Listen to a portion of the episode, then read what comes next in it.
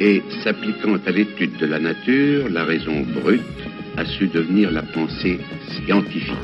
Dans votre bibliothèque, juste derrière vous, il y a une petite carte où il est marqué Joyeux bordel. Euh, la sociologie est une science comme les autres. Les sciences du bordel?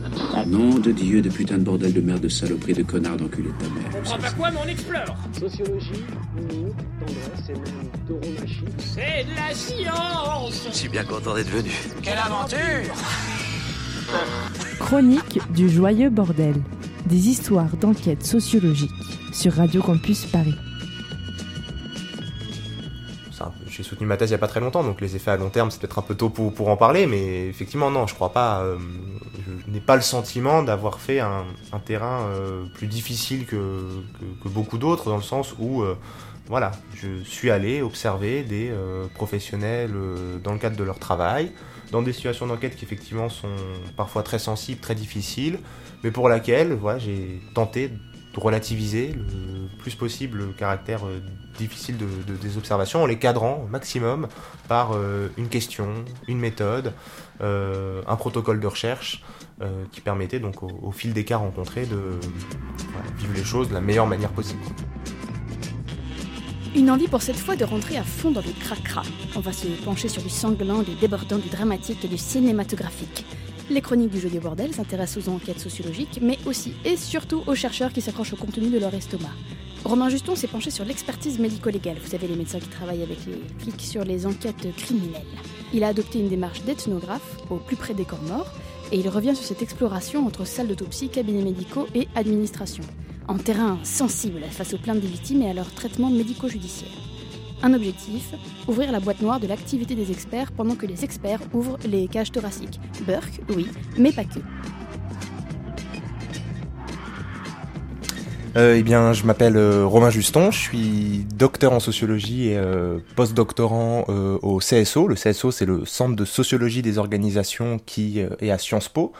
Et euh, j'ai donc soutenu une thèse de sociologie le 8 décembre 2016 et cette thèse portait sur les médecins légistes et sur les expertises que ces médecins légistes réalisent euh, sur réquisition des, des, procureurs. Je faisais de la, de la sociologie avant, euh, avant de faire une thèse dans, dans, dans, des, dans, des, études de, de sociologie. J'avais travaillé euh, sur les aumôniers de prison musulmans. Et disons que j'avais retiré de, de ce travail, je crois, un intérêt à la fois pour disons ce qu'on peut appeler la sociologie du droit euh, à travers donc euh, l'étude en euh, milieu carcéral, mais aussi un intérêt pour des acteurs qui agissent à l'interface de plusieurs mondes d'action, puisqu'ici on avait des, des, représentants du culte, si on veut, d'une certaine manière, des, des, aumôniers, principalement musulmans dans le cadre de mon travail, qui interviennent dans des milieux qui sont pas des milieux, disons, ordinaires.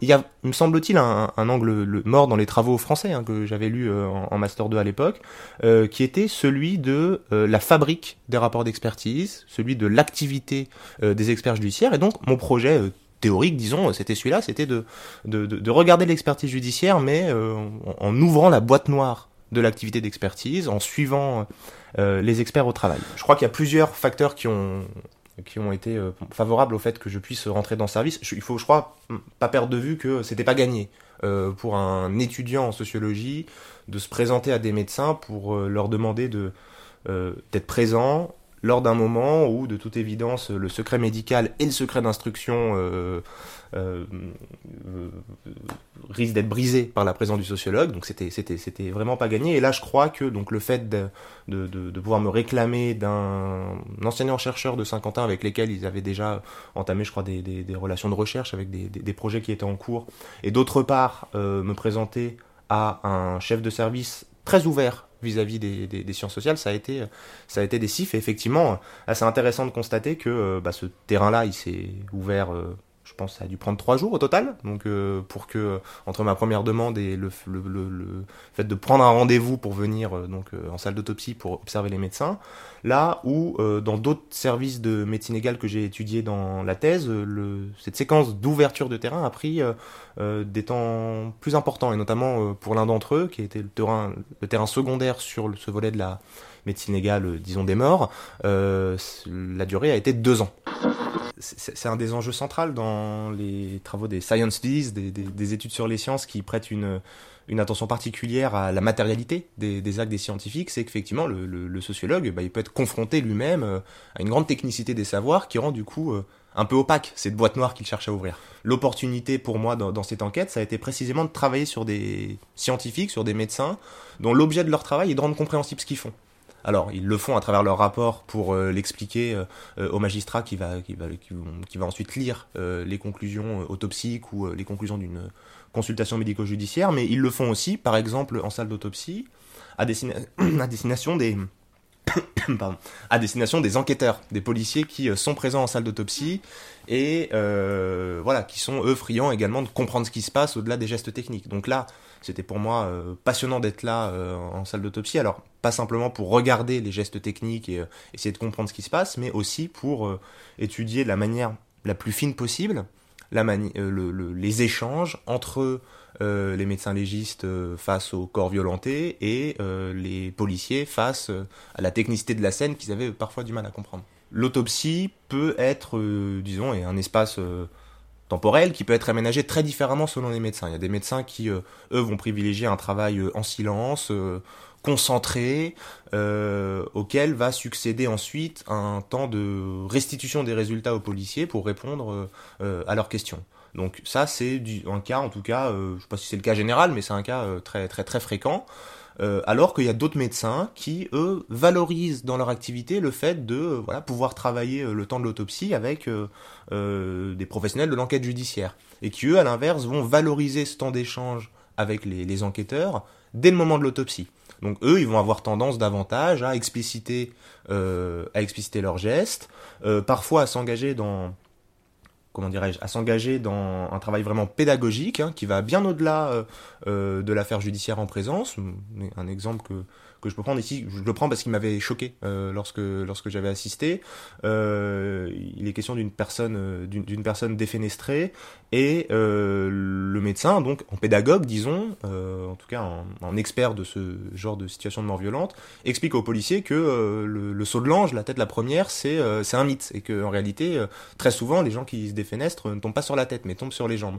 Et décidé à prouver sa, sa théorie, il il effectue une entaille supplémentaire au niveau du talon de, la victime pour montrer que le talon est cassé et que euh, ça donc accrédite sa thèse selon laquelle euh, le, saut de l'ange c'est euh, c'est plutôt un mythe. Donc voilà, il y a des médecins qui peuvent parfois comment, dirais-je, en s'engageant davantage dans un rôle de pédagogue, faire subir au corps des, des actions invasives hein, qui n'étaient pas nécessaires, en tout cas dans le cadre dans, dans le cadre du, rapport médico-légal. J'ai également, je trouve, enfin, j'ai également été surpris par le fait que euh, ces, actes médico-légaux euh, sont pas si compliqués que ça, dans le sens où euh, les, une, autopsie, alors évidemment, il faut un, il faut un regard expert pour euh, pouvoir trouver les lésions là où elles sont et pouvoir les interpréter comme telles, mais euh, l'acte autopsique en lui-même est euh, assez standardisé. Et donc, si j'étais évidemment pas capable de poser un diagnostic, euh, ça c'est ça, ça c'est évident, j'étais néanmoins capable de me repérer dans le moment de l'autopsie. Je savais où on en était, je savais quelles seraient les étapes supplémentaires. Donc ça c'est vrai qu'au bout d'un moment, force, à force d'en suivre, euh, on devient également un petit peu moins profane qu'on l'était euh, mmh. lors des premières séances d'observation. La première fois que je suis donc descendu, en l'occurrence euh, en salle d'autopsie, c'était un événement, euh, disons, très très difficile. Hein, je crois même au-delà, ou plutôt en, amont du moment de l'observation, un moment très stressant. Je me vois encore dans le bus qui m'emmenait euh, en salle d'autopsie, euh, très tôt le matin, euh, voilà, un peu stressé hein, par, euh, par cette observation très sensible. Et effectivement, ça a été, très difficile. Je me souviens vraiment dans tous les détails de cette première, de cette première autopsie, du moment où on est en train de se changer avec le médecin légiste, euh, les policiers, euh, que le, le, médecin légiste remarque que mon pantalon beige n'était peut-être pas le meilleur choix euh, pour une autopsie. Alors j'imagine en fait par la suite que c'était une forme de moquerie puisque il n'y a pas dans l'autopsie des effusions de sang qui viennent tacher les gens autour, mais malgré tout ça met un peu la pression. Il y avait également le fait que voilà la, le, le, le, premier moment où on voit pour la première fois de sa vie en ce qui me concerne un corps mort. Euh, en tout cas qu'on voit euh, un corps mort travailler de la sorte par, euh, par les médecins légistes, c'était quelque chose de quelque chose de très difficile. Je dirais que c'est normalisé et qui s'est normalisé, je crois en fait, en y, en y réfléchissant, par l'exercice de ma propre activité professionnelle. Ce que je veux dire par là, c'est que les médecins légistes s'habituent. Ils s'habituent pourquoi? Parce que c'est leur métier que de, de, de, procéder à des à des examens, à des examens de cadavres de la sorte. Les policiers s'habituent parce que c'est une partie de leur métier que de d'être présent en salle d'autopsie pour euh, échanger avec les médecins légistes et eh ben je crois que moi sociologue, je me suis habitué euh, dans le sens où une fois que j'ai compris ce que je faisais là-bas, que euh, j'étais pas là simplement pour euh, être submergé par les, images choquantes autour de moi, j'étais pas là pour, cas dans un premier temps, pour regarder précisément les actes que les médecins légistes réalisaient. Une fois que j'avais défini une stratégie de recherche, voilà, j'ai pu construire, disons, une stratégie d'observation qui visait à prêter moins attention aux gestes des médecins légistes, au corps mort tel qu'il était sur la table, et davantage aux échanges euh, verbaux, gestuels. Donc ça, c'est ce qui m'a permis, je crois, dans les premières séquences d'observation, de, de, trouver une place d'abord en salle d'autopsie, de savoir où me mettre, hein, c'est-à-dire euh, parce qu'il faut aussi comprendre ça. Parfois, les salles sont grandes. On sait pas. Moi, j'avais tendance la première fois à me mettre euh, le plus loin possible, euh, jusqu'à ce que ce médecin qui avait rayé la couleur de mon pantalon euh, crie devant tout le monde lors de la première autopsie Romain approche, sinon tu vas rien comprendre. Donc me, me met pas le nez dedans, mais en tout cas me met vraiment très proche de lui pour pour regarder ce qui se passe. Ça, ça a été quelque chose de difficile. Mais dès lors que j'avais moi-même un peu précisé ce qui m'intéressait là-dedans, à savoir observer les échanges entre enquêteurs et médecins légistes voilà, j'avais une place qui était, disons, plutôt proche des enquêteurs, qui les suivait, eux, euh, dans leur questionnement, qui prêtait une attention, disons, particulière aux, aux allers-retours entre euh, les documents papier qu'ils avaient entre les mains, les informations qu'ils avaient en tête et euh, ce que le médecin euh, leur apportait de nouveau, ou réciproquement. Et ensuite, progressivement, euh, à force d'en observer des autopsies, j'ai pu être plus à l'aise, alors, même si on s'en rend pas compte, euh, moi, il y a plusieurs signaux qui me font dire que j'étais, de plus, en plus à l'aise. Euh, c'est des lieux dans lesquels euh, l'humour a une place très importante. L'humour noir ou pas que d'ailleurs, hein, mais ça, les travaux en sociologie, en salle d'opération l'ont bien montré. L'humour noir en particulier, c'est vraiment une manière de mettre à distance le, le, voilà, le, corps violenté en ce qui concerne le, le travail en autopsie. Et c'est une modalité, disons, d'interaction très présente euh, entre certains médecins et certains policiers. À faire des vannes. Et donc moi-même, je me suis surpris parfois, euh, effectivement, à rentrer dans ce jeu-là. D'abord parce qu'effectivement, c'est vrai que ça détend l'atmosphère. Et ensuite parce que finalement, c'est, euh, disons, je crois, une, une, une, des grammaires un peu, euh, un, un, un, peu générales que, euh, qui, qui, qui existe en salle d'autopsie. Alors, pour mettre à distance le côté, euh, le, côté un peu difficile des scènes parfois, aussi parce que de temps en temps ça fait partie un peu de la culture professionnelle des personnes présentes, de rigoler même dans des situations difficiles. Et c'est vrai que voilà, sans doute que c'est un signal. Je pense que le moment où j'ai commencé euh, euh, à faire des jeux de mots, à faire des blagues en salle d'autopsie, ça a certainement été le moment où, au cours duquel je me sentais davantage à l'aise que je pouvais l'être que je pouvais l'être au début. C'est là où vraiment j'ai compris ce qu'était une autopsie, en quoi ça consistait, euh, quels sont le type d'opérations euh, que les médecins légistes peuvent faire sur, euh, sur le corps, sur les tableaux Velleda sur lesquels ils prennent des notes, sur les schémas qu'ils remplissent à la main. Et c'est vrai que là, c'est quelque chose que j'aurais pas été capable de faire le premier jour, parce que effectivement, ça, ça, suppose, ça suppose une agilité à se déplacer dans la salle d'autopsie, à savoir quand parler, quoi demander, quoi regarder, que j'aurais pas pu avoir tout de suite, mais qui effectivement s'est consolidé au fur et à mesure des, des observations que j'ai pu faire là-bas. T'en as fait combien d'autopsies au final? Alors moi j'en ai fait aucune, hein, c'est de l'observation ah. pas participante, mais euh, j'en ai observé, euh, j'en ai observé euh, une trentaine. Ouais ouais en fait, ça part d'une situation un peu particulière de, la médecine légale en France qui, euh, jusqu'à présent, euh, n'est pas une spécialité médicale. Ça signifie que pour devenir médecin légiste, on ne pouvait pas choisir à l'internat de se spécialiser en médecine légale. La médecine légale était une surspécialité médicale qui venait se combiner euh, à euh, une autre euh, spécialité qui pouvait aller de euh, la médecine générale, euh, euh, à la pédiatrie, en passant par l'anatomopathologie, la cardiologie, en fait, l'ensemble des, spécialités médicales existantes. Une des thèses de, de, mon travail, c'est de dire que les médecins légistes se différencient en fonction de euh, la manière dont ils investissent en expertise les savoirs qu'ils ont acquis au cours de leur processus de, de, formation, au cours de, au cours de leur internat. Mon enquête a montré que les médecins légistes urgentistes avaient tendance à s'engager dans un corps à corps qui donne l'impression d'être un peu plus violent, disons, en tout cas, qui procède euh, plus par euh, le fait de saisir les organes, les fragments humains, de les mettre à l'épreuve de la force physique pour euh, tester leur résistance et donc mettre à l'épreuve l'idée que l'os est cassé ou, que sais-je. à l'inverse, pour prendre un autre exemple, les médecins légistes anatomopathologistes de formation. Alors c'est des médecins, l'anatomopathologie, c'est la discipline qui vise à étudier disons, des, organes au microscope. Euh, bah, ces médecins légistes-là portaient une attention, je dirais, plus forte au fait d'effectuer des prélèvements, à leur conditionnement, afin d'examens microscopiques par la suite. Donc voilà, ça c'est un peu un résultat, mais qui est également valable pour, pour la médecine égale du vivant, c'est le déroulé de l'expertise, le déroulé de l'autopsie, le déroulé de la consultation, les actes et la manière dont ces actes sont euh, réalisés en expertise dépendent très fortement d'une part de la spécialité d'origine du médecin et je dirais plus, fondamentalement du fait qu'il euh, mobilise plus ou moins en expertise les savoirs euh, acquis au cours de sa formation de spécialité. Il y a un chapitre qui s'appelle, je pense, Comment devient-on expert où je pose la question de savoir bah, voilà, des, des médecins, qui, des médecins légistes hein, qui ont une formation médicale et qui euh, commencent l'exercice de l'expertise médico-légale comme titre de leur activité professionnelle. Bah, comment est-ce qu'ils apprennent ce métier finalement? Pour lequel ils n'ont pas une formation de spécialité, ils ont pu avoir des diplômes complémentaires, mais euh, ils n'ont pas une formation, euh, euh, en tout cas la formation théorique qu'ils ont eue ne suffit pas à leur donner toutes les clés pour résoudre toutes les situations pratiques qui rencontrent l'activité. Et donc, je, c'est une question que je posais systématiquement en entretien, c'était, alors voilà, est-ce qu'au début de votre activité, vous avez rencontré des situations problématiques ou en tout cas qui vous ont fait ensuite euh, disons, réfléchir à l'exercice de, votre métier ou qui vous ont euh, euh, donné des billes pour affronter des situations problématiques par la suite. Et il y en a une d'entre elles que du coup je raconte en prologue de, ce chapitre Comment devient-on expert d'une jeune médecin, médecin généraliste de formation, qui, dans les premiers jours d'exercice de la médecine légale dans un institut médico-légal, se retrouve confronté à un problème euh, qui est un problème euh, qu'elle qualifie, disons, d'expulsion de sang. Il y a pendant pendant l'autopsie, il y a euh, du sang qui gicle sur une des enquêtrices présentes, qui pose donc le problème de la contamination, disons, par l'exposition au, sang ici. Donc Immédiatement, on effectue un test VIH, on effectue le test dans l'urgence et le résultat est positif.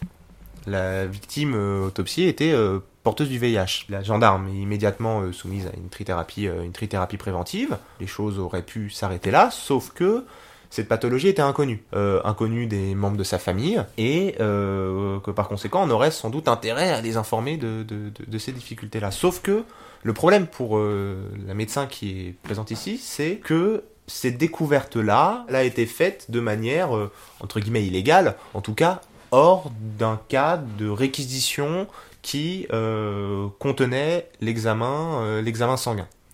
Et donc elle est un peu embêtée vis-à-vis de ces découvertes qu'elle a fait entre guillemets par accident. Et c'est l'été, le chef de service n'est pas là, le cadre de santé n'est pas là, elle est démunie au sein du service pour prendre sa décision et donc elle ne sait pas très bien quoi faire. Et ici on a un, médecin qui va euh, user successivement de deux types de ressources. Les unes plutôt issues de l'exercice ordinaire de la médecine, les autres plutôt issus de l'exercice de l'expertise judiciaire. Et donc elle pense aux premières, elle spontanément, son réflexe c'est de dire, bon, euh, le chef de service n'est pas là, je vais appeler le Conseil euh, national de l'ordre, alors elle procède à partir de l'instance euh, régionale ou départementale du Conseil national de l'ordre pour lui exposer la situation et savoir, voilà, comment est-ce que cette découverte, entre guillemets, médico-illégale que j'ai faite, je peux je, peux la transmettre aux membres de la famille. Et le Conseil de l'ordre lui fait une réponse qui ne la convainc pas du tout, puisque elle lui suggère de, lui suggère de procéder par lettre anonyme. Elle est du coup pas du tout convaincue euh, par cette question. Elle se dit bon, qu'à cela ne tienne, je vais. Euh, je crois pas qu'elle se dise qu'à cela ne tienne. Hein, je, reconstruis. Mais elle, elle, elle, mobilise du coup un deuxième type de ressource qui est toujours issu de l'exercice ordinaire de la médecine. C'est qu'elle dit que le secret médical, il peut être brisé lorsque un professionnel de santé s'adresse à un autre professionnel de santé. Et elle met donc en place un stratagème, euh, enfin c'est simple hein, avec les, gendarmes, pour obtenir le nom du médecin généraliste de famille, en tout cas le médecin généraliste de cette personne, pour que ce soit lui qui ensuite incite les membres de la famille, euh, dans le cas d'une mort violente, à faire une série, une batterie de tests, pour que les gens découvrent ainsi euh, leur pathologie éventuelle. Pas de chance, la victime n'avait pas de médecin généraliste. Elle a donc épuisé ici toutes ses ressources, euh, disons, médicales ordinaires, et elle décide en dernier ressort de mobiliser une dernière ressource qui, elle, est cette fois-ci beaucoup plus liée à l'exercice de l'expertise médico-légale, puisqu'elle décide d'appeler le procureur pour euh, lui exposer la, difficulté, et elle demande au procureur de euh, produire une nouvelle réquisition, comme c'est le cas dans beaucoup de- de- d'examens autopsiques, pour examen complémentaire, pour lequel on aurait rajouté voilà, une sériologie pour déterminer si l'individu est porteur ou non du VIH. Ce que du coup le procureur accepte de faire, une sériologie est faite, et là on découvre de manière euh, médico-légale cette fois-ci que la personne était porteuse du VIH. C'est fait dans le cadre d'une réquisition, on peut faire circuler l'information et en informer, en informer la famille. Donc voilà, ça c'est un peu le genre d'histoire que, je mobilise un peu dans la thèse, et ça me permet du coup de poser un peu le cadre du chapitre, qui est de dire que bah, les médecins légistes, agissant évoluant à l'interface de deux mondes d'action, celui de la médecine et celui du droit, ils disposent, disons, de, au moins deux types de ressources professionnelles, les unes issues de leur formation médicale, de l'exercice ordinaire de la médecine, les autres issues euh, du travail avec le droit. Et ce que montre cette histoire, c'est que cette, euh, euh, cette, cette médecin, qui avait, disons, comme jeune médecin légiste, des réflexes de médecin généraliste, eh ben, elle va complètement les perdre, ces réflexes. Et plus jamais elle appellera le conseil de l'ordre. Plus jamais elle sollicitera les médecins généralistes, et systématiquement, dans le cas de situations problématiques euh, de cet ordre-là, elle n'hésitera plus à prendre son téléphone, à appeler le procureur, à être à l'aise au téléphone avec le procureur et à régler euh, ces situations ainsi. Donc voilà, c'est pour ça, l'ethnographie c'est important, mais les entretiens également permettent de recueillir euh, ce, genre d'histoires, d'anecdotes, qui en fait n'ont rien d'anecdotique. D'abord parce que pour moi, sociologue, elles permettent un peu de poser les bases conceptuelles sur lesquelles je vais avancer euh, mes propositions, et ensuite euh, parce que pour les acteurs, bah, ils tirent de ces anecdotes une morale pour l'action. Ici, le fait que les ressources du côté de l'expertise judiciaire, du côté du droit, sont euh, diablement plus efficaces que les ressources du côté médical, en tout cas en matière de- du cas dont je viens de te parler. quoi. Le- L'histoire dans la thèse de, de, de l'homme mort deux fois, c'est aussi une, histoire, je crois, qui permet de comprendre comment euh, j'ai pu m'habituer euh, en autopsie en étant parfois euh, totalement captivé avec les enquêteurs, avec les médecins, avec les agents de chambre mortuaire vis-à-vis des cas, des, cas en présence. C'est- donc l'histoire, c'est l'autopsie est la, la suivante. C'est un, couple qui, est- donc sur les- l'étape des médecins légistes.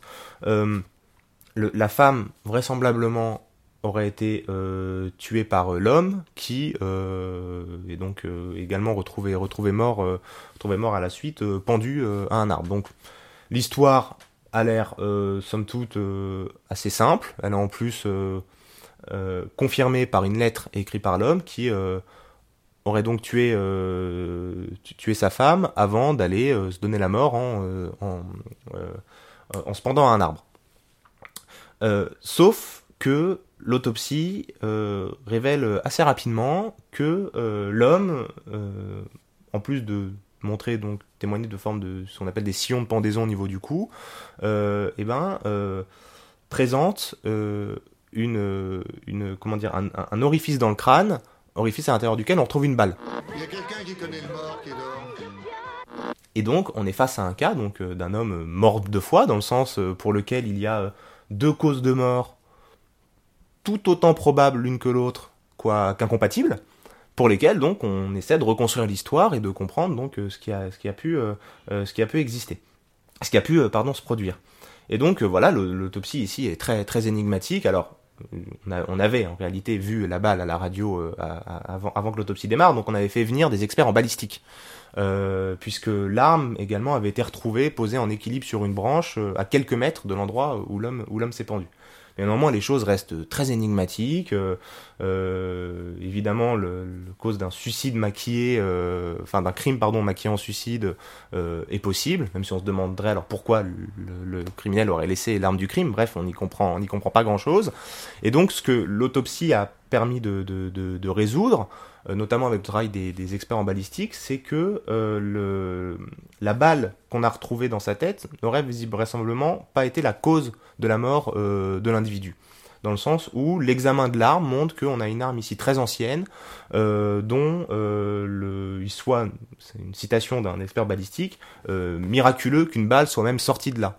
Et vraisemblablement, ce qui s'est passé, l'histoire qui est donc coproduite dans salle d'autopsie par les médecins d'une part, les enquêteurs les experts en balistique, c'est que l'homme, après avoir euh, tué sa femme, a donc essayé de se donner la mort avec, euh, avec ce, pistolet. Le coup est parti, euh, au point qu'il serait tombé dans les pommes, mais pas au point de le tuer, dans le sens où il se serait donc relevé un peu plus tard, aurait posé l'arme en équilibre donc sur cette branche avant de retourner se pendre par la suite. Donc voilà, ça c'est un cas, disons, qui, moi, en situation d'autopsie, a été suffisamment disons, énigmatique pour euh, éveiller ma curiosité un peu plus que ne l'avaient fait les autres. Mais au-delà de cette euh, anecdote, disons, méthodologique, c'est aussi un cas qui m'a permis de, formuler, disons, un résultat qui est devenu ensuite euh, central par la suite, qui consiste à dire que la fiction du droit, une fiction qui sépare la science d'un côté, qui produit de l'information, et le droit de l'autre qui qualifie des situations, bah, elle résiste pas vraiment à l'observation de ces pratiques-là dans le sens où euh, bah, si les enquêteurs n'avaient pas été présents, euh, somme toute que ce résultat autopsique-là, il n'aurait pas été produit aussi simplement. En tout cas, aussi rapidement, aussi, euh, aussi aisément. Autrement dit, que ce qui a été décisif pour conclure ici, c'est ces formes de coproduction entre des acteurs plutôt porte-parole de la technique, que sont les médecins légistes et les experts en balistique, et les acteurs judiciaires, porte-parole de l'enquête, les enquêteurs qui eux viennent apporter des éléments narratifs sur euh, voilà ce que leur enquête a permis de prouver, la lettre, euh, euh, les armes et ainsi de suite, et ce qui a permis donc à terme d'avoir un rapport qui permette aux médecins de conclure, de raconter eux-mêmes une histoire et sans forcément laisser le privilège de raconter cette histoire au juge, même si c'est lui qui en dernier recours euh, l'aurait fait dans le cadre d'une dans le cadre d'un procès. Là, il n'y aura pas de procès puisque l'action judiciaire est éteinte par le suicide de, la personne qui a commis qui a, qui a, commis le crime. Mais néanmoins, voilà, on voit à travers donc cette cette coprésence en salle d'autopsie d'enquêteurs et de médecins légistes que les uns et les autres travaillent à coproduire un récit sur les faits. et non pas à travailler dans un dispositif qui sépare d'une part les médecins légistes qui font de la science et d'autre part les magistrats et les enquêteurs qui travaillent avec le droit. Merci d'avoir écouté les chroniques du Joyeux Bordel. Vous retrouvez tout ça et quelques bonus sur le site internet de RCP www.radiocampusparis.org. Et on se retrouve dans un mois pour un nouvel épisode. Radio Campus Paris.